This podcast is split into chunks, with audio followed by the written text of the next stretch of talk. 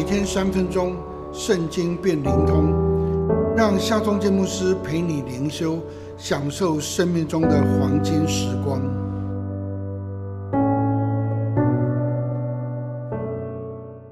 四世纪第八章第四节，基甸和跟随他的三百人到约旦河过渡，虽然疲乏，还是追赶。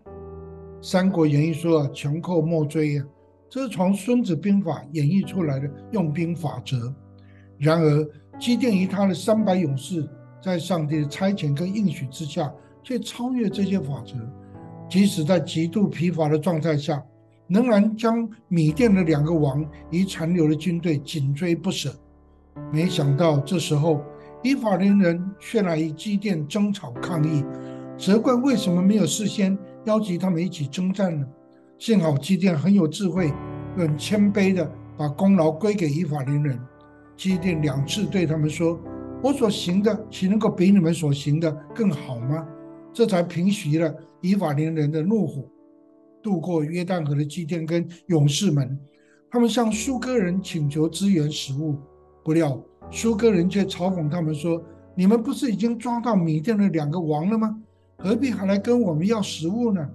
基甸转向庇努伊勒请求支援，那里人也是这样嘲讽他们，以至于基甸愤恨不平地说：“当上帝将那两个王交在我手里的时候，我要回来用荆棘鞭打你们，要拆掉你们的楼房。”在疲乏状态中继续工作，这当然不健康。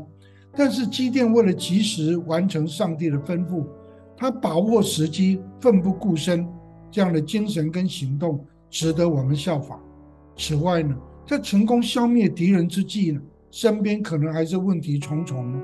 能够有智慧的、全方位的，同时处理前线跟后方的问题，这才是真英雄，才是真领袖。你在机电的身上学习到什么呢？你知道如何同时面对忙碌、疲倦、同工有异议、同工不配合的困难状态吗？愿上帝不止拣选你、差派你，更赏赐智慧、赏赐毅力给你。让我们来祷告，全能的上帝，我们有时候落在疲倦、困顿之中，愿上帝赏赐智慧、赏赐毅力给我，让我能够完成你的托付。奉耶稣的名祷告，阿门。